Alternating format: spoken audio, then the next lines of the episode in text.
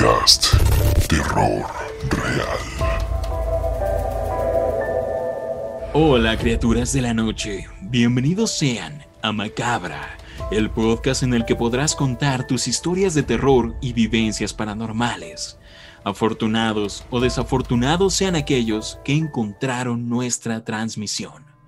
Yo soy Chris Stonehead y seré su guía por esta noche, en la que contaremos historias sobre duendes. Una vez más, Mitch Mar ha salido de su ataúd lleno de tierra transilvana para hacerse presente.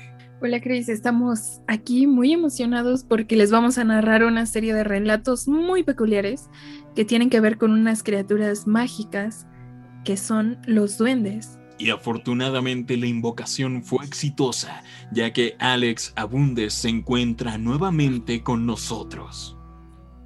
Hola Chris, hola Mitch, hola a todos.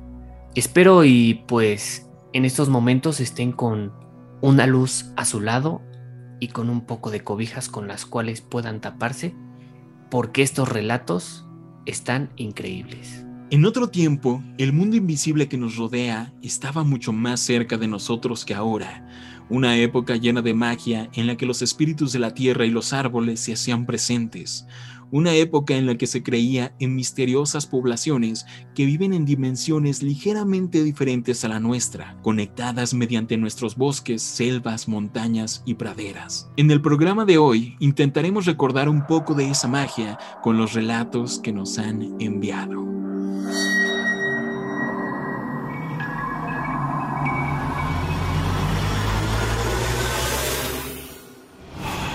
Inauguramos los relatos de esta noche con una historia que nos envió una conocida nuestra, que por el momento prefiere mantenerse en el anonimato. Ella nos comenta que es originaria de Mineral del Chico. Este es un antiguo pueblo minero que está rodeado por bosques y que se encuentra en Hidalgo, México. Este pueblo está rodeado por todo tipo de historias fantásticas sobre brujas y criaturas del bosque. Cabe mencionar que ella es muy devota a la fe católica y a los santos.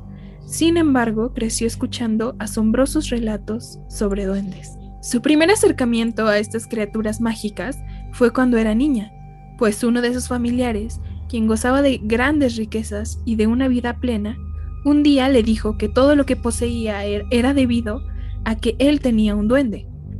Le explicó que realizó una serie de acciones específicas para invitar a los duendes a su hogar, y que uno de ellos se había quedado con él, brindándole buena suerte y fortuna. Tanto fue así que logró vivir en el extranjero, le iba bien económicamente, le iba bien en el amor, nunca le faltó trabajo y logró formar una buena familia. Ella realmente quedó embelesada con todo lo que le contó, así que en su adultez siguió todas las instrucciones que le habían dado e ella invitó a los duendes a su hogar. No conocemos todos los detalles específicos sobre esta invitación, pero nos contó que se tiene que realizar en una fecha específica donde los duendes entrarán solo por el lado derecho de la puerta viendo desde afuera de tu hogar y saldrán utilizando el lado izquierdo. Se les tiene que poner una pequeña mesa de madera con pequeñas sillas y en la mesa se les tiene que dejar ofrendas como alimentos y agua. De hecho, la miel es de sus alimentos favoritos. Incluso se les puede llegar a dejar una baraja, bebidas alcohólicas y cigarros para su diversión.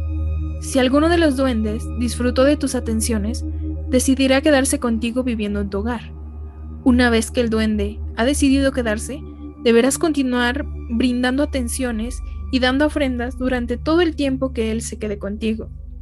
A cambio, el duende te traerá la buena fortuna y te protegerá a ti y a tu hogar. Ella nos comenta que tras realizar estas acciones, uno de estos duendes decidió quedarse con ella, y a partir de este hecho, ella consiguió trabajo, trabajo para sus hijos, goce económico y buena salud. Ella decoró su hogar con figuras de duendes de cerámica y siguió realizando estas ofrendas. Comenta que en su hogar comenzaron a escucharse pasitos, las puertas se abrían sin motivo aparente, las cosas cambiaban de lugar e incluso ella afirma haberlos visto reunidos en la mesita. Claramente ella no les teme, ya que sabe a la perfección que todo esto ocurre porque su duende está con ella. Ella sabe que además de los duendes que la protegen, existen otros duendes que son malos, que incluso los describe como diabólicos, que realizan malas acciones en contra de las personas que se topan con ellos. Incluso llegó a describirlos como malignos. Otro dato que vale la pena recalcar es que tu duende se puede ir cuando tú así lo desees, y ella consta que su familiar un día decidió despedir a su duende y le pidió que se fuera. Lo que él no sabía era que tras la partida de su duende, su suerte también se iría, pues poco tiempo después de que el duende se fue, su familia lo abandonó, perdió la dicha económica y su vida dejó de ir bien. Otro hecho relacionado con los duendes es que nos comenta que en una ocasión en la que visitó a unos familiares que viven en Toluca, le mencionaron que ellos se aparecen en un cruce de caminos, que había en un campo muy cerca de un arroyo. Ahí sus familiares dejaban las mesitas con ofrendas para ellos y visitaron este lugar con su familia. Y en esa visita ellos empezaron a tomar una serie de fotografías y realmente en el momento ellos no vieron nada, pero al revisar las fotos podían verse a estos diminutos seres, pero por desgracia esto pasó cuando los celulares con cámara apenas estaban popularizando y las fotos no se respaldaron en alguna nube y se perdieron con, con el tiempo. Eh, bueno, eh, pues yo la verdad tenía un poco de conocimiento sobre los duendes, o sea, sí, sí tenía ese conocimiento que dicen de en cuanto a que cuando están ahí, o sea, los tienes que alimentar, los, les tienes que dar algo de comer. Y también tenía entendido que si no pasaba eso de que les dabas algo de comer, eh, podían hacerte travesuras, podían, no sé, hacerte una maldad. Entonces la cosa igual era estar como que bien con ellos, ¿no? O sea, y por lo que nos cuenta en el relato, pues, sea, es eso, simplemente, como se podría decir, ayuda mutua, ¿no? Tú estás atendiendo al duende, le das comida así, y ellos te dan, te dan fortuna, te dan, no sé, cosas buenas, algo que tú quieras. Entonces, digo, como dice, es un arma de dos filos, ¿no? Que también puedes, este, cuando quieras, puedes deshacerte, así, por así decirlo, deshacerte de ellos pero pues todo lo bueno se va con ellos. Entonces... se, llevan todo, todo eso que ellos mismos te ofrecieron, ¿no? Ajá, exacto. Pues los duendes sabemos que son criaturas mitológicas que están muy relacionadas con la naturaleza, ¿no? Y son estas criaturas que tienen una forma humanoide, pero que realmente son muy diminutos y se caracterizan de que se alimentan de la energía de las personas, la energía que emana de las personas va relacionado a lo que dices porque habitualmente personas con energías negativas suelen atraer este tipo de duendes que son malos.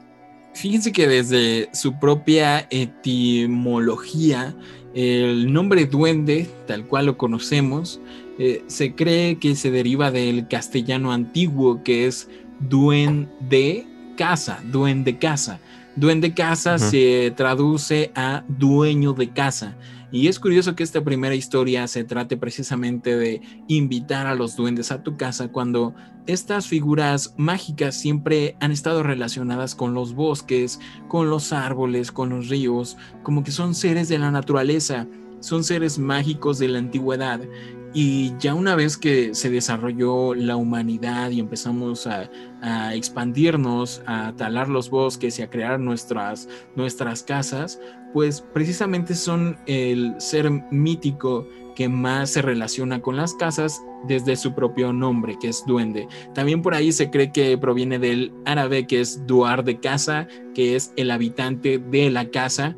Entonces, invitar a estas criaturas eh, por cuestión de suerte viene de hace muchos, muchos años. De hecho, desde los orígenes de los duendes mismos, de las primeras historias, se representan como seres que traen buena fortuna a los hogares e incluso evolucionó eh, y se fue adaptando a ciertos modismos de que incluso cuando ves a una persona con talento, digamos un músico, un pintor, eh, existía antes sobre todo la expresión de, ah, es que tiene duende, hoy en día muchos dirían, ah, es que tiene estrella, ¿no? O tiene ángel, muchos lo, mencionan así, pero antes era, es que tiene duende, de que un duende lo acompaña por, por el talento que tiene, por la fortuna, por lo bien que le va o por lo bien que le va a ir.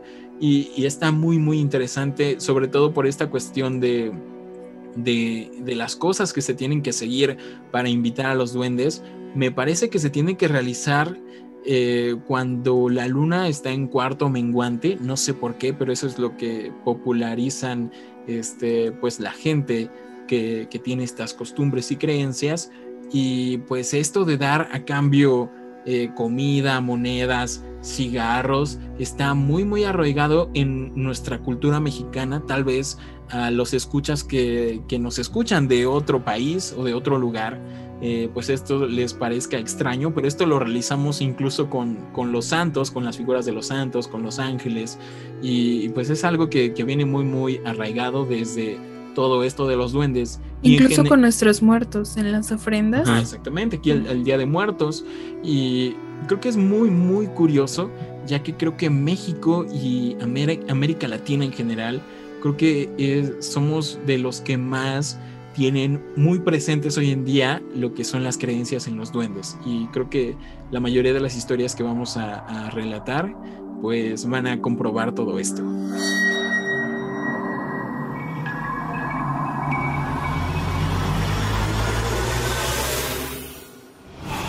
Y bueno, continuamos con los relatos y este relato nos lo envió Kevin Vélez 268 a través de Instagram. Recuerden enviar sus historias por Instagram o por correo macabra.podcast. Kevin nos narró una anécdota que le contaba a su madre, una anécdota que sucedió cuando él acababa de nacer. Cuando Kevin nació, su madre y él vivían en la casa de su abuela. Todos los acontecimientos de esta historia ocurrieron en esta casa y todo comenzó cuando un día su madre salió de la casa para realizar unas compras dejándolo a cargo de su abuela. Cuando Kevin y su abuela estaban solos en la habitación, las cosas comenzaron a caerse y él no paraba de llorar. Recordemos que Kevin era un bebé. Cuando su abuela lo volteó a ver, notó que Kevin estaba señalando hacia una figura de un duende que ella tenía en una repisa alta. Eran duendes que ella tenía en su casa porque supuestamente atraían la buena fortuna. Bueno, en otra ocasión, ella estaba caminando por la casa cuando de pronto se percató que el mismo duende, el que Kevin había señalado con anterioridad, no se encontraba en la repisa donde ella lo había dejado. Comenzó a buscarlo y solo para encontrar que la figura del duende estaba en la cuna de Kevin, mientras él estaba dormido. Realmente ella nunca pudo explicarse lo que pasó, pues el duende estaba en una repisa muy alta y pues nadie lo había movido de ese sitio. Una noche algo los despertó, pues se comenzaron a escuchar pasos pequeños en el techo de la casa. Los trastes comenzaron a caerse y al revisar que Kevin estuviera bien, encontraron que el duende estaba de nuevo a su lado, dentro de la cuna. Después de que esto ocurrió, su, abuela decidió guardar a la figura dentro de una caja sellada y funcionó. Después de eso, los pasos se dejaron de escuchar y las travesuras pararon. Sin embargo, las noches siguientes, el pelo del duende siguió apareciendo en la cuna y en la ropa de Kevin. Este, y bueno, digo, estas historias, eh, la verdad de Kevin, eh, se escucha, se pueden escuchar un poco, un poco, este, tanto aterradoras, pero es algo de lo que les comentaba también, lo de las travesuras. Igual, este, no sé si el duende estuviera jugando con Kevin porque era, pues era un, era un bebé, un recién nacido, o porque era por lo que el duende quería estar justamente con Kevin, ¿no? Que lo encontraban solamente en sus, o sea, al lado de su cuna y cuando lo, lo encerraron, seguían encontrando el pelo del duende ahí. Eh, pues sí, Alex, podría ser como lo que me estás diciendo. Sin embargo, yo estuve investigando un poco más acerca de las leyendas que rodean a todos los duendes. Eh, sobre todo en Latinoamérica, nos centramos un poco más en eso, porque pues todas las historias que nos han enviado hasta ahora son de ese lugar, que es Latinoamérica. Y se tiene una creencia de que los duendes tienden a parecérseles a los bebés que no están bautizados y que tratan de llevarlos con ellos. que se tienen registradas eh, muchos casos de bebés que se llegan a perder por un momento y aparecen en otros lugares que están lejanos a donde inicialmente ellos estaban. O se habla de que aparecen bebés debajo de las camas, en otras habitaciones, e incluso eh, se llega a decir que se han encontrado bebés que están encerrados dentro de cajones. Entonces, tal vez podríamos ligarlo a eso. No tengo el dato de si Kevin realmente no estaba bautizado, pero si no, creo que lo podríamos ligar a eso. Aquí estaremos hablando de duendes que son malos. Ok, a mí nada más me gustaría agregar que aquí en México y seguramente en varios países de Latinoamérica eh, se tiene esta costumbre de que las tiendas esotéricas y de hecho hace unos años hubo una moda en la que eh, estas figuritas de duendes no solo se vendían en estas tiendas, sino que en casi todos los lugares. Y pues era algo como que se puso de moda, se volvió a poner de moda. Y son las representaciones de los duendes, o algunas son representaciones de trolls o de elfos que prácticamente pertenecen a la misma familia de seres mágicos. Y bueno, aquí claramente me surge la duda porque muchos dicen que estas figuritas pues son la representación de el duende, eh, es decir, que la figurita se mueve, cobra vida por las noches o cuando no lo ves y pues literalmente e, ese es el duende. Y muchos también tienen la creencia, eh, como la primera historia anónima, que el duende es un ser que, pues que es real, que no lo ves, que entra por tu casa y digámoslo así para que se sienta más a gusto, tú adornas tu hogar con estas figuritas, pero el duende es otro ser aparte que tú no ves. Entonces, no sé, ahí sí tengo la duda, como que muchos creen que, que sí es la figurita tal cual y otras personas creen que solamente es para sentir que se sientan a gusto los duendes reales o no sé si me entienden.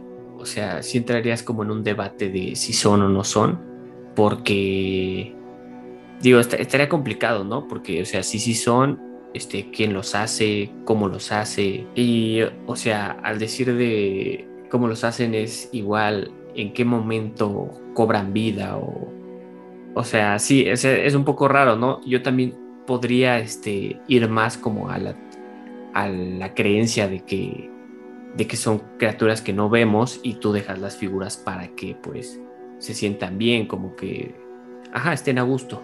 Sí, y justo de lo que decías de, que buscan como que duendes específicos para lo que ellos quieren, eh, justamente hay personas que llaman a estos druidas, que básicamente son como los duendes, pero de Alemania, que utilizan a, llaman a duendes con nombres específicos para hacer ciertas cosas. O sea, existe un duende que tiene tal nombre y que se encarga de proteger al jardín o de proteger a los animales o de proteger a la casa. Y pasamos al siguiente relato, el cual nos envió Dafne Herrera, nuestro correo. Les recuerdo que nuestro correo es macabra.podcast.gmail.com. Ahí pueden enviarnos todas sus historias extrañas, misteriosas o paranormales. Algo curioso es que justamente Dafne nos envió su historia un viernes 13 y eso es muy divertido. Y por cierto, te mandamos un saludo, Dafne, y disculpa que nos hayamos tardado tanto tiempo en contar tu historia, porque es viernes 13 de noviembre del 2020, del año, pasado. Sí, sí, sí, cuando empezamos a subir precisamente los primeros episodios. Muchas gracias por tu historia. Hace muchos años, Dafne entró a una tienda de esoterismo donde únicamente vendían figuras de duendes de todos los tamaños y colores. Muchos le resultaron atractivos, pero uno de ellos le llamó particularmente la atención. Un pequeño duende con una abundante melena oscura, piel verduzca, hojas con flores que cubrían sus piernas, y la seña más particular es de que su boca soplaba un largo clarinete dorado. Ella nos mencionó que desde hace tiempo coleccionaba figuras de dragones y hadas, pero nunca había tenido un duende, pero que a aquel le gustó tanto que decidió comprarlo y llevarlo a casa. Pero antes, la dueña del local le dijo que los duendes eran unas criaturas caprichosas y traviesas, que ella no lo había elegido, sino que el duende la había elegido a ella. Un tiempo después, exactamente el 29 de junio de 2017, Daphne despertó una mañana para ir a trabajar como en un día cualquiera, solo para notar que uno de los dragones de su colección estaba encendido. Ella se sorprendió, pues no recordaba haberlo dejado encendido antes de irse a dormir la noche anterior. Sin embargo, decidió ignorar la situación. Simplemente lo tomó y lo apagó. Salió un momento de su habitación y al regresar, el dragón estaba encendido de nuevo. Lo sacó del cuarto pensando que estaba descompuesto y pensó en tirarlo, pero no se volvió a encender en todo el día. En otra ocasión, cuando la Navidad se acercaba, ella juntaba los regalos que daría. Entre ellos se encontraban dulces y chocolates. Y antes de irse a dormir, dejó la bolsa de plástico que contenía estos dulces en el suelo a un costado de su cama. Dormió un rato hasta que entrada la noche, un extraño ruido la despertó. Algo dentro de la bolsa hacía ruidos, como si algo o alguien tratara de abrir la bolsa de dulces. Ella, esperando encontrar un ratón, volteó lentamente hacia la bolsa, solo para encontrar el vacío de la noche. No había nada, ni una sola silueta de algo que pudiera estar en la bolsa, solo oscuridad. E inmediatamente los extraños ruidos provenientes de la bolsa cesaron por completo. Tiempo después, cosas similares volvieron a ocurrir. Mientras ella dormía en la madrugada, escuchó un ruido fuerte que parecía provenir del bote de basura de su habitación. Ella se levantó lentamente, creyendo que tal vez un objeto le había caído encima al bote y lo había tirado. Pero el bote seguía de pie. Únicamente la tapa giratoria del bote se había caído. Daphne colocó la tapa de nuevo en su lugar e intentó replicar la caída para saber cómo se había caído pero nada tenía sentido, pues el bote estaba vacío y no había ningún objeto tirado que la haya logrado empujar. Ahí fue cuando ella notó que parecía que algo pequeño hubiese empujado la tapa de abajo hacia arriba. Ella inmediatamente pensó que se pudiera tratar de ratas o algún otro tipo de animal. Sin embargo, tras buscar y buscar, jamás encontró nada en su habitación. Ella nos comentó que a pesar de estas experiencias, no tiene miedo alguno, lo toma como una serie de casualidades que aparentan ser algo más, o que en el caso de que sea algo más, como una travesura sencilla. Además de esto, ella nos envió una foto de la figura del duende y se las vamos a estar compartiendo en nuestro Instagram que es macabra.podcast. Ya les hemos subido muchas fotos de las historias anteriores, así que vayan a verlas síganos. Sí, precisamente en la foto está muy curioso. De hecho, creo que es un duende, pues muy lindo, es una figura muy linda de, un duende. Eh, por ahí nos lo mencionabas, Alex, que hay unas figuras que de plano tiran más a lo macabro y a lo horroroso y a dar miedo por parte de estas figuritas. Y esta está bastante linda, bastante bien proporcionada y pues sí tiene este clarinete. Está muy linda la figurita. Y bueno, creo que en este caso como que nos quiere dar a entender de que la figurita es la que cobra vida, ¿no? Es lo que yo entendí. En las noches. Sí, no, muy, muy interesante. Eh, muy padre. Ustedes si coleccionan este tipo de figuras o si, saben algo más al respecto, todos los comentarios son bienvenidos. O si tienen alguna, pueden enseñárnosla a través de redes sociales, ¿por qué no? Y pues ahí estaremos viéndola para aprender un poquito más sobre estos temas. Continuamos con las historias de esta noche, con un breve relato enviado por Dona 11717. La siguiente serie de sucesos comenzaron a ocurrirle a Donna poco después del fallecimiento de su abuelo, pues después de este hecho, ella comenzó a vivir en la que solía ser la casa de él, junto con su papá y su abuela. Desde los primeros días comenzó a escuchar ruidos extraños en la casa. Por ejemplo, una madrugada, ella estaba en la casa cuando comenzó a escuchar como si alguien estuviera acomodando los platos de la cocina. Ella, intrigada por la hora que era, fue a ver quién estaba en la cocina haciendo esos ruidos, pero al llegar no había nadie.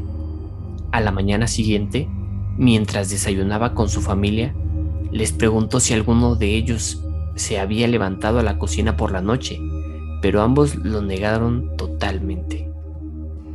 Días después, los tres se encontraban en la sala de su casa, cuando escucharon un ruido muy fuerte, el ruido de un vaso de cristal que caía en el piso de arriba y que resonaba por la casa. Se espantaron, ya que no había nadie en los cuartos de arriba, así que juntos subieron a revisar qué había sucedido, para solo encontrar que no había nada roto en, ningún, en ninguno de los cuartos, no había nadie y que todas las habitaciones estaban tal y como las habían dejado.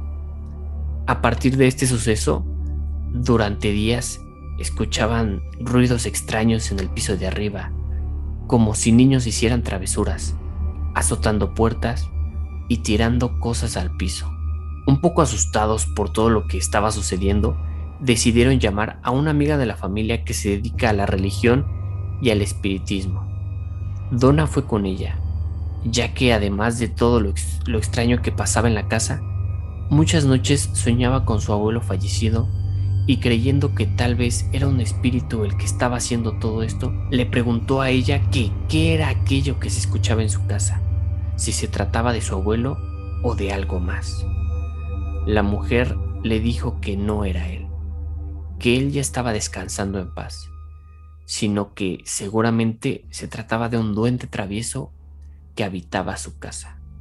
Sin embargo, ella no está segura de que se trate de duendes. Ella cree que puede ser que se trate de algo más. Y pues eh, muchas gracias por habernos enviado esta historia y la verdad es que pues aquí tenemos otro relato de, de lo típico, ¿no? O sea, de los duendes este, haciendo sus travesuras, ¿no? Como dicen, que se escuchan pasos, pequeños pasos, este, que azotan puertas, que hacen diferentes cosas que pues no podrían tener otra explicación, ¿no? Fíjate que sí me llama la atención. ¿Qué, qué hizo? Que no podrían tener otra explicación. Duendes. Estoy Du- dentro del personaje. Esto no puede tener otra explicación. Duendes. Duendes. Sí, eh, pues fíjate que me llama la atención esta historia, así como ella dice que puede que se trate de algo más, porque me llama la atención esto que dice que se escucha, como se rompen cristales y se caen las cosas, pero al llegar no ven nada. Entonces, no lo sé, se me hace muy extraño, como que no me suena a ninguna de las historias que nos hayan contado, pero tampoco me suena tanto a una historia de duendes. Y no sé por qué casi no me hago la idea de duendes, sino que tiendo a creer más como de que existen entidades fantasmales o demoníacas, pero como que me cuesta un poco más hacerme a la idea de los duendes por estos estigmas que tenemos ¿Y- un y poco. qué- mm, ¿Qué, qué creen que este, este dilema que existe entre los creyentes de, de lo paranormal y de las situaciones mágicas eh, que se presentan precisamente en esta historia tan corta y tan breve y, y podría decirse sencilla, eh, so- son dilemas que se vienen arrastrando desde hace mucho, muchos, muchos años. Y, y esto se viene estudiando de verdad por los conocedores del tema durante mucho, mucho tiempo. Precisamente por lo mismo de que cuando se llegan a presentar este tipo de actividades, muchos creen que son fantasmas cuando en verdad podrían ser duendes. Y de hecho hay muchos, muchos artículos, me sorprendí con la cantidad de artículos que, que encontré navegando en la web de cómo darte cuenta de que en tu casa hay un duende. O sea, realmente creo que esto sigue preocupando mucho a, la- a las personas, incluso del siglo XXI. Y es muy, muy interesante. De hecho, en, en la definición de poltergeist, de esta actividad eh, paranormal a la que no puedes justificar que ocurre en tu casa mediante muebles, golpes, sonidos y todo este tipo de cosas que, que uno no puede explicar, también eh, como que hacen ese pequeño énfasis de que puede, puede ser causada por tanto un espíritu ente demoníaco como puede ser por duendes. Y de hecho, sí, sí, sí lo especifican muchísimo, muchísimo, eh, pues la, la- gente que ha hecho estas definiciones. ¿Por qué te ríes, hermano? O como lo dice Alex, no podría haber otra explicación. No podría haber otra explicación. Bueno, igual quisiera comentar que, eh, digo, como dicen, esta historia es un tanto diferente a las que nos han contado porque, eh, primero que nada, yo creo que en las anteriores, o sea, las cosas, se podría decir que las cosas sucedían, ¿no? O sea, que si este, la figurita se movía, que si pasaba algo, y aquí eh, eh, eran sonidos que en realidad eran de cosas que no pasaban, ¿no? Como Sí. eh, que se rompía el vaso y todo ese tipo de cosas. Entonces Sí. igual yo creo que puede ser algo diferente. Sí, pero Sí. aquí realmente lo están atribuyendo a los duendes únicamente Ajá. porque esta Por lo que les dijeron, ¿no? Ajá, Ajá. es- ajá, justo por lo, por lo lo que les dijo. Pues igual me parece que en el relato de el poltergeist de Orizaba, el episodio anterior eh, que nos mandó Sofía, si no mal recuerdo, también se presenta esto de que se escuchan eh, platos romperse y al momento de ir a, ver qué es lo que pasó, eh, no, no hay nada, no hay trastes rotos ni nada por el estilo. Así que creo que también es una actividad eh, pues que, va a ser recurrente, pero sí tienen razón, o sea, como que no, no se vincula tanto con los duendes. Pero bueno, honestamente, ya lo había ahí como mencionado Mitch, nosotros no somos tan creyentes están a la idea de los duendes, precisamente porque es demasiado fantasioso y creo que lo ha explotado mucho eh, la fantasía en la literatura, en las películas, e incluso lo ha ridiculizado un poco y en algunas ocasiones creo que es más fácil para nosotros creer en espíritus o en demonios que incluso en, en duendes, pero esta historia vino a cambiar nuestro panorama por completo y es una de las historias que inspiró pues que creáramos este podcast, ya que es una historia que nos contaron nuestros padres, de Michelle y míos, y pues realmente eh, es increíble y se las voy a contar a continuación.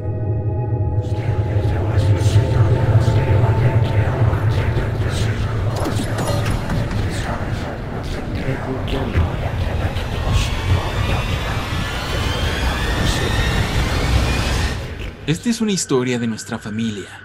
La vivieron en carne propia nuestros padres en el año 1992. Nuestra madre se encontraba realizando su servicio social en el Centro de Salud de Atzacualoya en el municipio de Chilapa en el estado de Guerrero. Vale la pena mencionar que nuestros padres son médicos.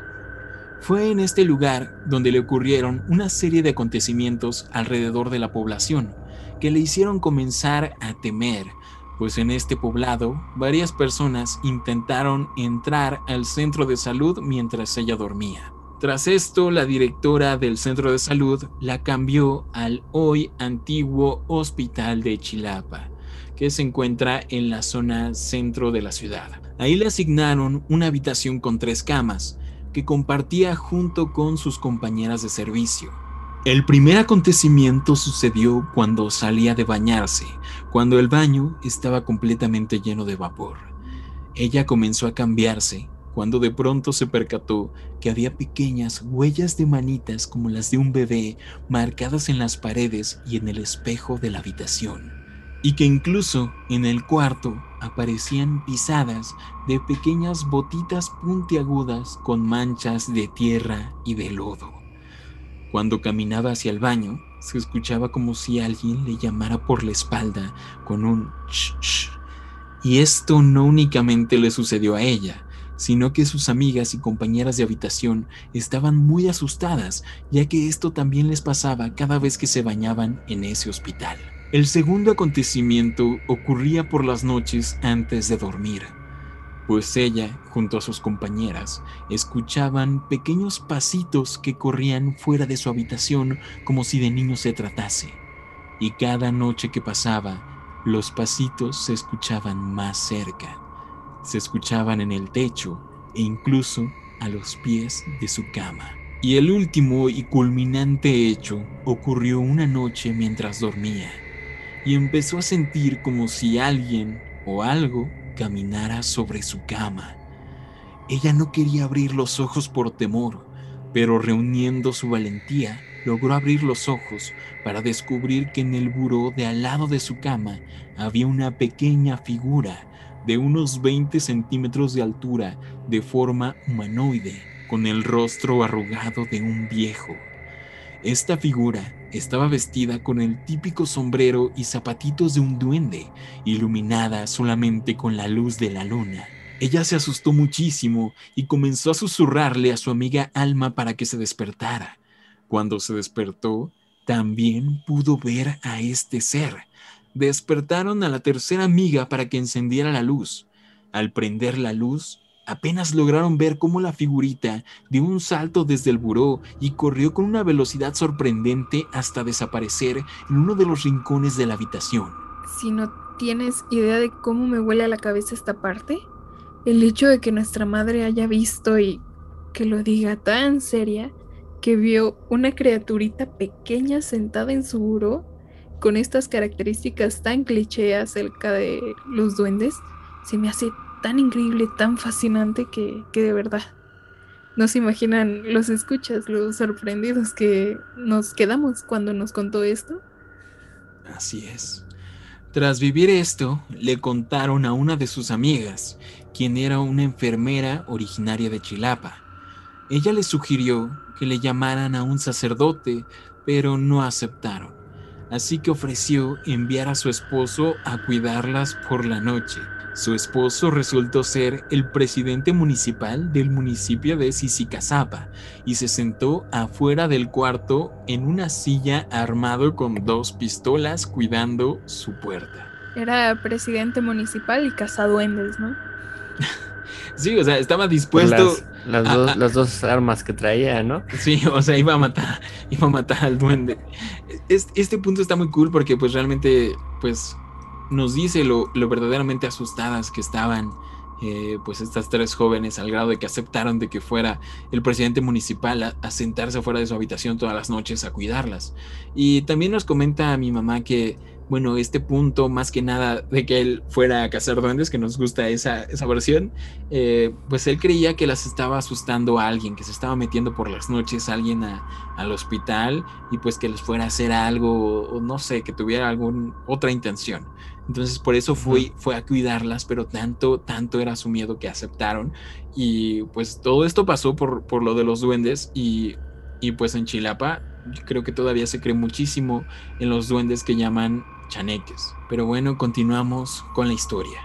Por otra parte, nuestro padre también estaba haciendo su servicio social, solamente que él estaba asignado a un centro de salud de otro municipio. Un día le tocó rotar por el hospital en el que se encontraba mi mamá y le dieron la llave de su habitación para que se quedara a dormir, ya que ellas no se encontraban ahí en esos momentos. Al llegar la noche, se acostó en la cama de en medio, entrecerrando los ojos a punto de quedarse dormido. En la quinta ocasión que entreabrió los ojos, vio una figura pequeña sentada en el buró de la cama de la esquina viéndolo fijamente. Inmediatamente cerró los ojos y comenzó a decirse a sí mismo que solo se trataba de un sueño. Sin embargo, se armó de valor y abrió los ojos y descubrió que no había nada. Otra ocasión en la que se quedó de guardia por la mañana mientras se bañaba, empezó a escuchar ruiditos extraños y a sentir que había una presencia en el baño. Al salir de bañarse, sorprendido vio huellitas de pequeños pies descalzos en los vidrios y en el cancel del baño. Pues es una doble impresión saber que tanto mamá como papá vieron cosas súper idénticas y de hecho creo que fue en el mismo buró en el que ella había visto esta figura, ¿no? Sí, porque mi mamá dormía en, eh, en una de las camas de la esquina y ella vio a esta figura en su buró que estaba al lado de ella y es por eso que ella puede describir mejor a esta entidad, ¿no? Incluso describe que tiene la cara arrugada y, su vestimenta. Y por otro lado, mi papá se durmió en la cama de en medio y menciona que ve a este duende en el buró de la cama de la esquina, es decir, él ve esta figura de más lejos y por eso no le ve tantos rasgos, sino que ve que estaba sentado viéndolo y, está muy cool que sea exactamente en el mismo lugar y, que coincida ¿no? la descripción de este ser, tanto en eso como en la parte del baño, de que se veían esas huellitas, eh, de que ambos, ambos lo vieron y pues realmente no creo que, que, se hayan contado la historia mutuamente. No, de hecho no, mm, le contamos lo que nuestra madre nos contó a mi papá recientemente y él se sorprendió muchísimo. Dijo, no, esa es mi historia. Yo, yo fui el que vi al duende y le decimos, no, no, los dos lo vieron. Entonces es algo como que súper impresionante. Sí, está, está increíble. Y de hecho ellos pues, juran y perjuran de que, de que lo vieron, en realidad lo vieron. Y que es pues algo difícil de creer, pero que realmente eh, eh, algo estaba allí en ese buró. Sumada a estas historias, mis padres conocieron a un doctor llamado Álvaro, quien era una persona muy seria y les contó el relato que les contamos precisamente en el episodio de exorcismos. Para los que no lo escucharon, les resumo. Básicamente cuenta que en la guardia nocturna le llegó una mujer que estaba convulsionando y que decían que estaba poseída.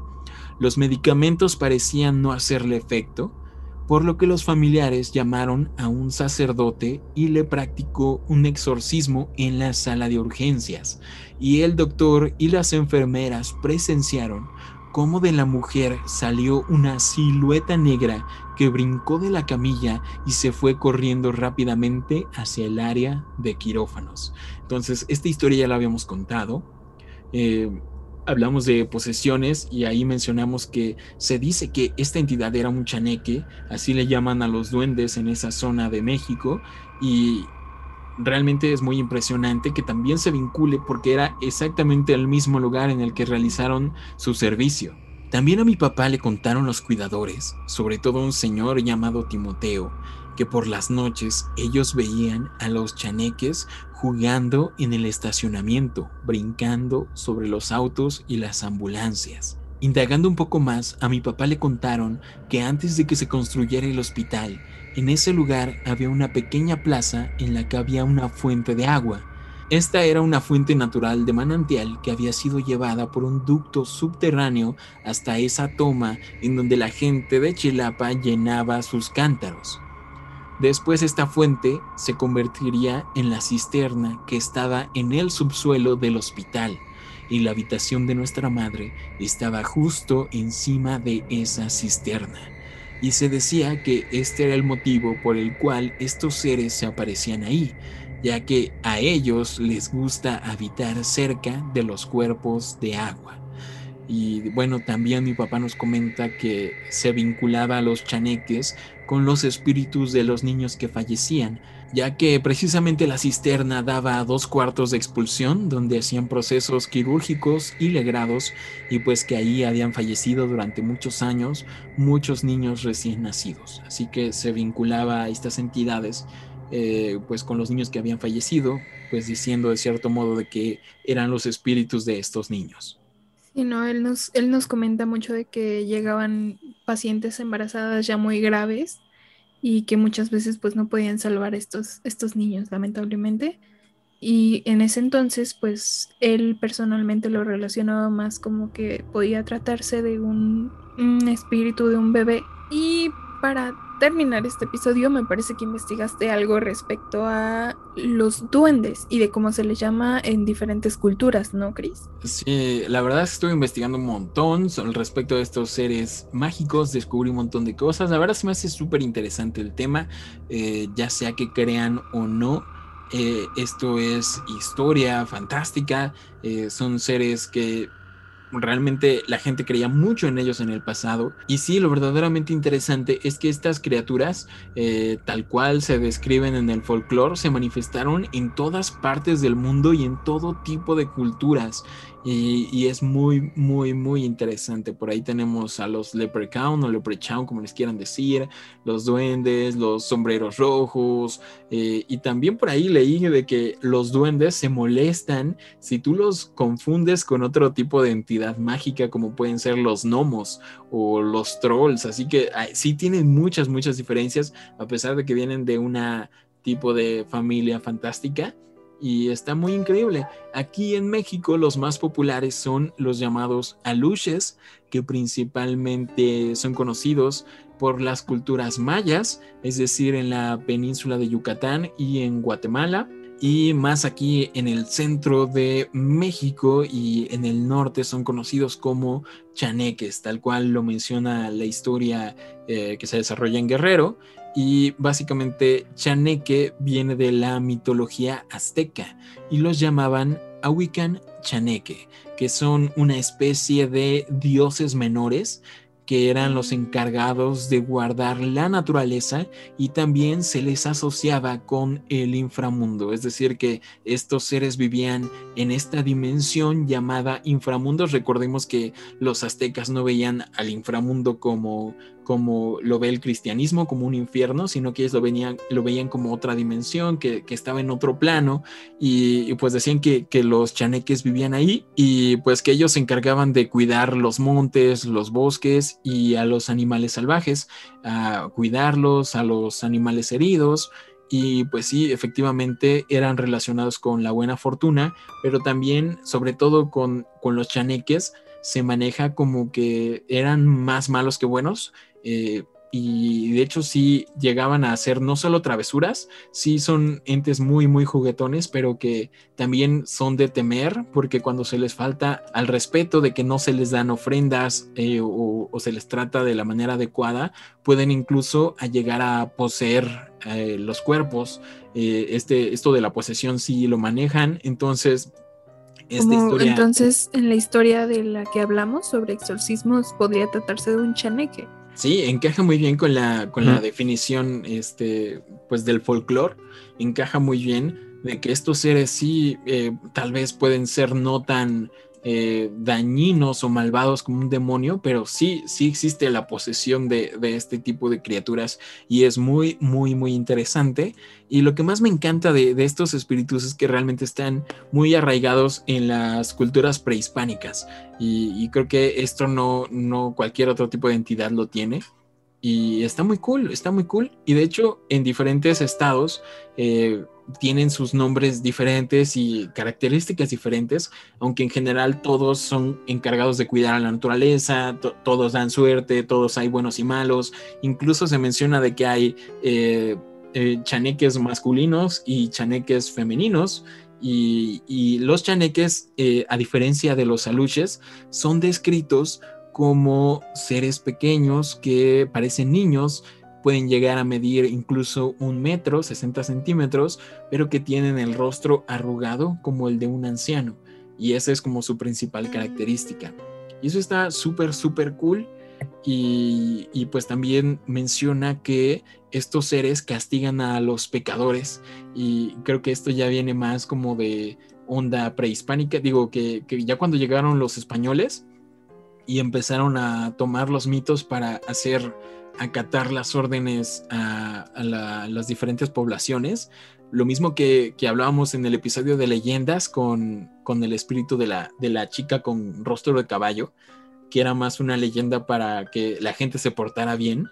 Eh, pues lo mismo empezaron a difundir sobre los chaneques, de que ellos castigaban a los pecadores, sobre todo a los libidinosos y, y, a los que se embriagaban y etcétera, etcétera, etcétera pero pues realmente vemos que son criaturas muy fiesteras, porque si lo notamos, se les hacen ofrendas de cigarros, de, juegos, de alcohol, entonces está muy, muy interesante. Y justo el otro día les publicamos sobre eso en Instagram, eh, que estábamos en Amecameca, justamente en el bosque La Esmeralda. Aprovechamos para realizar una pequeña y rápida investigación y descubrimos que ellos creen en un tipo de chaneque que es el Cuauhtepochtli entonces aquí vemos una variante de este, este, esta misma entidad, pero en una región específica. Entonces está súper, súper loco, súper interesante que estos Cuauhtepochtles viven únicamente en las regiones de los volcanes del centro de México. ¿Me equivoco, Chris? Sí, sí, es correcto. Son como los protectores de esas zonas. Sí, aquí lo cool es que sin duda es un tipo de chaneque porque es descrito de la misma manera que los chaneques. Traen fortuna, todo, todo lo mismo, lo mismo, lo mismo. Y son descritos como que tienen el rostro de, viejito. Entonces es una variante. Entonces podríamos como atribuir a que esta entidad que entonces era la misma de la posesión que ocurrió todo en torno a Chilapa, que nuestra madre vio totalmente tal y como se describe, ¿no? Como un chaneque es, sin duda un chaneque lo que se cuenta en esa historia. Y de hecho está muy bien el nombre que mencionan ahí, eh, los que vivían ahí en Chilapa, que ya conocían sobre estas criaturas, está muy bien aplicado porque de acuerdo al folclore sí es un chaneque. Y aquí tenemos esta variación en el Estado de México, en Amecameca, que el nombre Cuauhtepochtli viene del náhuatl, que es Cuauhitl, que significa árbol o bosque, y Tepochtle, que es bromista, el bromista de los bosques. Y está súper cool y de hecho hacen especial énfasis en que esta entidad es como muy benéfica, es como un Radagast de los duendes que vive entre el bosque cuidando animalitos, divirtiéndose y de hecho se encarga de de, bueno, los encuentros que han tenido con él son viajeros que van a través del bosque y él incluso los ayuda y, está muy genial. De hecho, hay, una historia en la que ayuda a un pastor a reunir leña eh, ordenándole a los animales de la zona que reúnan, eh, que reúnan la madera y se dice que, este pastor se volvió muy rico, o sea, le trajo buena fortuna porque tal cual el duende le reunía y le hacía el trabajo, hacía el trabajo por él. Está súper cool. Y bueno, me gustaría que nos vayamos del otro lado, que es el, segundo duende más famoso de México, que son los aluches. Alex, ¿te suena a algo el nombre aluche? Eh, pues para ser sinceros, eh, tengo que decirte que a Luche lo primero que me suena es un luchador. Exactamente, exactamente. Eh, hay un luchador que es muy famoso y muy divertido que, que, usa ese nombre. Es pequeño. Es pequeño, es un hombre de estatura pequeña y de hecho es como que tiene un cierto juego con otro luchador muy conocido que es Qué Bonito, es que bonito. Y Aluche, pero Aluche, ajá, son los ahorita, dos. Ahorita van a ver la idea del de, nombre de Aluche y del vestuario de, de este luchadorcito famoso. Y es que precisamente los Aluches vienen de la cultura maya. Eh, son duendes o también son llamados espíritus. Eh, igual llegan a medir máximo un metro. Pero aquí la principal diferencia es que tienen la apariencia de personas vestidas a la usanza maya es decir, que llevan este atuendo típico de los antiguos mayas. Y de hecho, el luchador que tú mencionas tiene su atuendo eh, como que si estuviera vestido de maya, ¿no? Sí, correcto. Sí, también. Sí, de ahí viene totalmente. Ajá. Y este, y, y también otra característica es que son proporcionales totalmente, son una persona diminuta. Es decir, que no son como los chaneques que pueden llegar a tener como que la cabeza más grande o los pies muy chiquitos, sino que ellos son perfectamente humanos proporcionales, pero que llegan a medir máximo un metro. Eh, también se menciona que son seres invisibles, que son todo el tiempo invisibles, pero que ellos pueden tomar forma física eh, con el propósito de comunicarse o de espantar a los humanos están asociados con distintos lugares de la naturaleza, como pueden ser bosques, cuevas, campos, pero también pueden moverse a algún lugar en específico por medio de ofrendas. Existen relatos de los aluches que se detienen ocasionalmente en los caminos, en los cruces de los caminos, para pedir a los viajeros una ofrenda. Si ellos se niegan, el aluche a menudo causará eh, travesuras e incluso podría causar enfermedades y pues si le dan una buena ofrenda, Él los va a ayudar y los va a proteger y les va a traer buena suerte. Y de hecho, eh, las ofrendas son principalmente comida, agua, cigarros, se les pone fuego y sobre todo el fuego es porque les gusta estar en los cuerpos de agua como ríos y lagos y les gusta ir a secarse porque les da frío después de jugar en el agua. Y no sé si les suene eh, esta descripción a, la primera historia que nos contaste, Mitch. Sí, totalmente, totalmente. A la historia que nos envió la seguidora anónima, que relaciona totalmente a estas entidades con los cuerpos de agua, con un cruce, me parece. Y además, este, justo les gusta todas estas ofrendas que ella les deja en su casa, ¿no? Sí, sí, sí, sí, yo creo que la descripción es muy correcta. Y es extraño porque estamos hablando de que esta historia fue en Hidalgo, eh, que es zona centro de México y los aluches son más que nada del sur, sí, y, encaja muy bien, ah, encaja a la perfección.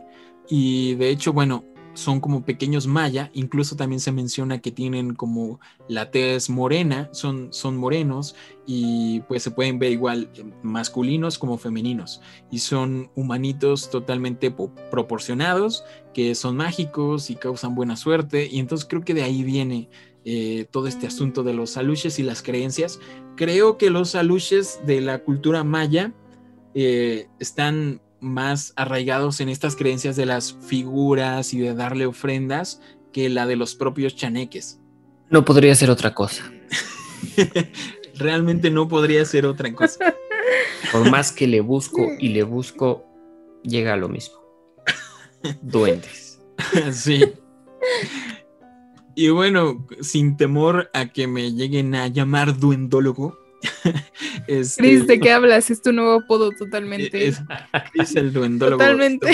Llevas 20 minutos hablando de duendes. Es que es algo muy, muy interesante.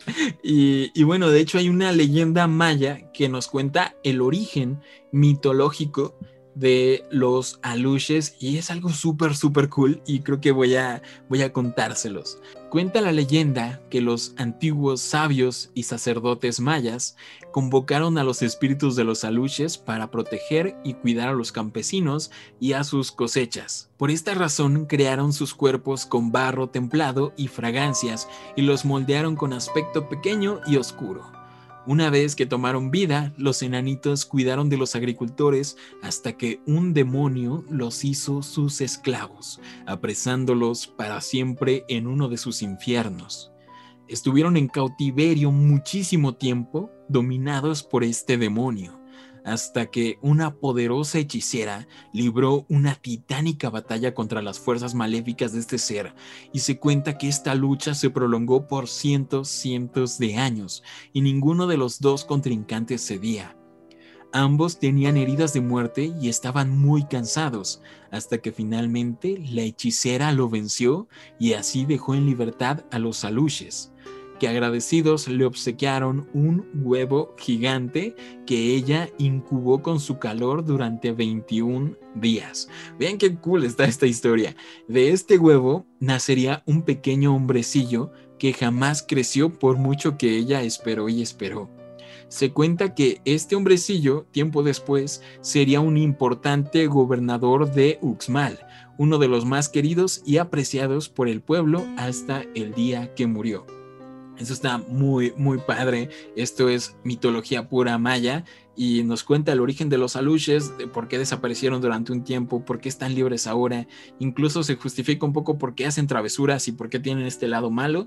Y es que estuvieron mucho tiempo al servicio de este demonio en los infiernos y pues la hechicera los liberó para que fueran libres, para que volvieran a regresar a su tarea principal de cuidar las cosechas y está muy cool esto de que el origen de, esta persona que supongo yo que realmente existió, que fue un gobernante de Uxmal, pero pues por su baja estatura supongo yo que causó toda esta historia fantástica y está muy muy cool. ¿Qué opinan al respecto? Está súper padre, la verdad eh, me encanta escuchar este tipo de relatos porque creo que no es tan común investigar este tipo de cosas y me fascina porque Realmente son historias de un folclore hermoso que nos recuerda súper, súper, súper a las historias más bien europeas, ¿no? Sobre estas criaturas mágicas. Y, realmente lo tenemos aquí en Latinoamérica también y está súper genial. Porque realmente a partir de, de que se arraigó tantísimo el catolicismo, como que se trató de eliminar todo ese tipo de, de folclore tan hermoso que tenemos y me parece genial que hablemos de eso un poco en este podcast, aunque te digan duendólogo. Duendólogo. Y no, ¿y qué creen que, creen que va a ser algo recurrente? Porque igual puede ser que el lado malvado de los chaneques, de los duendes, de, de los aluches, tal vez haya sido difundido por la propia Iglesia Católica. Recordemos que todos los dioses que, que teníamos antes pues la iglesia los convirtió en demonios o en los antagonistas de la propia historia. Entonces a lo mejor por eso le tenemos tanto miedo, porque bueno, aquí se los mencioné, según los aztecas los chaneques eran dioses menores y lo mismo con los aluches, para los mayas e-, eran como los servidores que habían invocado los sacerdotes maya, entonces como que eran seres buenos, eran incluso deidades, eran seres que nosotros adorábamos y que nos daban cosas a cambio y pues ganaron una reputación terrible, digámoslo así. Sí, no, y no solo en esta cultura, sino que en todas satanizaron a todo lo que no era católico, a todos los dioses paganos y lo volvieron demonios, ¿no? Sí, y, un pequeño spoiler de nuestro, uno de nuestros próximos episodios es precisamente sobre vampiros, uno de los temas más geniales de los que podríamos sacar de este podcast. Y, igual teníamos vampiros muy arraigados en las culturas prehispánicas y fueron eh, borrados igual por el catolicismo. Está muy, muy cool. Aunque usted no lo crea. Sí, está súper interesante. Alexis, eh, ¿qué te parece de este Eh, lado? Duendólogo. Eh, bueno, este, antes que nada quiero felicitarte por tu nuevo empleo de duendólogo, Chris. Eh, No, pues mira, está, está, la verdad que está muy interesante, está muy padre, o sea, todo eso que podemos ver que viene desde muchísimo antes, todas Sí. estas, todas estas creencias, todo lo que pasa y todo. Y como dice, sí, ¿no? Eh, bueno, en nuestro caso aquí de México, pues lo que fue los españoles, la llegada y todo eso, pues hicieron, quisieron hacer un cambio ra- radical de que casi casi borrar todo lo que era México y pues pasarnos todas sus creencias y todo eso. Entonces, este, pues, ¿qué te puedo decir de está interesante? Los aluches. Ahorita ahí tenemos a la Aluches. representación, ¿no? O sea, no hay otra explicación que No, no habría otra explicación creíble. Tenemos a el luchador, o sea, Ahí ¿qué está el claro ejemplo de que existen. claro, Claro ahí sí. está. Dejó de ser invisible para ser uno de los geniales luchadores Sí. de la lucha Un libre ícono mexicana. de la lucha libre mexicana. Exactamente, un ícono. Así es. Muy padre. Y, y yo creo que podremos dedicarle un episodio a.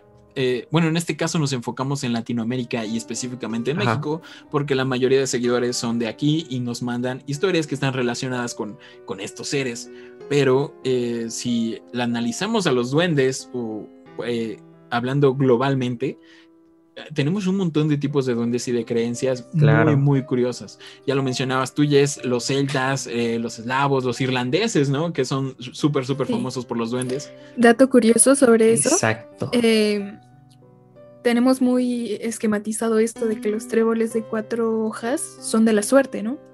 Sí, Eh. Bueno, e- este, este tipo de, de tréboles, más bien lo que se dice es de que en vez de traer la suerte, ahuyentan a los duendes malos. O sea, en parte sí te trae suerte, pero es más bien para ahuyentar a los duendes malos. Y me recuerda muchísimo a la película de Leprechaun. Como sabemos, así, así le ganan. Leprechaun, sí, Leprechaun, cierto, así cierto, que incluso ponen el trébol encima Sí. de la cajita para dejarlo atrapado. Sí, cierto, está, está muy cool. Y, y bueno, sí, tiene toda la lógica del mundo, ¿no? Eh, me va a traer buena suerte porque van a llegar los duendes buenos y va- voy a alejar a los duendes malos, que son los que me causan tragedias. Estaría cool dedicarle un episodio a los duendes del mundo y no tanto hablar de las historias que nos manden, porque claramente, bueno, no creo que, que nos escuchen en Irlanda y nos vayan a mandar sus historias, pero bueno, estaría cool analizarlos por el medio del folclore. Eh, está muy cool. Muchas gracias a todos por mandarnos sus historias. Eh, recuerden que pueden seguir mandándolas por redes sociales. Nos encuentran en todos lados como Macabra Podcast, específicamente en Instagram como macabra.podcast. Por ahí ya quedamos de que les vamos a subir la foto que nos mandó por ahí eh, sobre esta figurita del duende. Y también tenemos nuestro correo electrónico macabra.podcast.gmail.com para que nos hagan llegar todas sus historias. Mitch, ¿en dónde te pueden seguir? Sí, y a mí me pueden encontrar en Instagram y en Twitter como mitch.el.mar y en mi cuenta de fotografía como natura-el y recordarles que también estamos disponibles para que nos escuchen en las plataformas de Google Podcast y Apple Podcast. Cierto que las habíamos omitido durante todo este tiempo, pero también estamos ahí como en otro tipo de plataformas que por ahí les iremos Anchor. dejando todo. Ah, en Anchor estamos también disponibles. Alex, Abundes, ¿cómo te encuentra la gente en redes sociales? Pues pueden encontrarme en Twitter como Alex-Abundes y aquí una, una pequeña confusión. Eh, yo antes les había dicho que en el Instagram también era Alex, y Abundes, Alex Abundes, pero no, eh, me di cuenta que no, que es la cuenta de alguien más. Entonces los estaba dirigiendo a la cuenta de alguien más. Mi Instagram es abundesalex, así todo junto. Entonces ahí este, me pueden encontrar para igual enviarme lo que quieran de historias y todo eso. Sí, Se le también- fueron tus seguidores, Alex. Sí, sí, sí, sin duda. Yo digo, ya, ya ese, ese perfil ya lo veo con muchos seguidores, entonces espero que se una regresen para el verdadero. normal ¿no? de seguidores Ajá.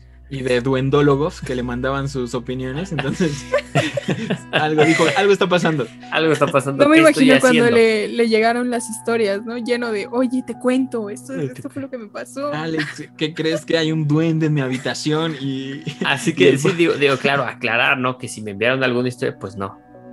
No, Ah, no, claro. no, no ha pasado porque pues no la recibimos en realidad. Y claro, se nos está olvidando algo súper importante. También ya tenemos cuenta de TikTok. Claro, Ah, cierto. correcto. Somos modernos, somos jóvenes, somos jóvenes y bellos y joviales y bailarines. Ahí vamos a hacer los retos de TikTok. Este, no sé qué haya de retos de TikTok, pero, Uno que otro baile, Alex. pero pues ahí vamos a, a Sí. bailar, ¿no? Que es lo que se hace en TikTok, Estamos creo. empezando. Mitch, eh, ¿cómo nos pueden encontrar en TikTok? La verdad no me acuerdo. Como macabra.podcast. Oh, qué original, qué fácil es. Macabra.podcast que es en todos igual, igual en Instagram y en el correo Igual, perfecto. Macabra.podcast en para Twitter. que no haya en pierde. Twitter, en Twitter, en- también en Twitter, este, en, en- ¿cómo se llama esta plataforma de los jóvenes? Facebook, también tenemos Facebook. También tenemos Facebook, tenemos de Tenemos todo. página de Facebook. Sí, en TikTok vamos a estar subiendo como videitos cortos y a ver qué cositas se nos ocurren, pero pues ni modo de no estar ahí, porque pues claramente Es TikTok necesita un poco más de duendes, eh, o tal vez menos, menos de duendes. Y bueno, a mí me pueden encontrar en todos lados como Chris Stonehead en Twitter y en Instagram. Y bueno chicos, síganos, suscríbanse al canal de YouTube.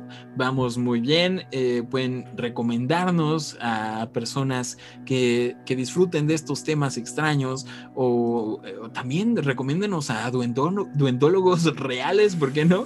Me parece que existe realmente este, este título. Y bueno chicos, sin más por el momento, espero que hayan disfrutado mucho de este episodio de Macabra. Nos vemos y nos escuchamos la próxima.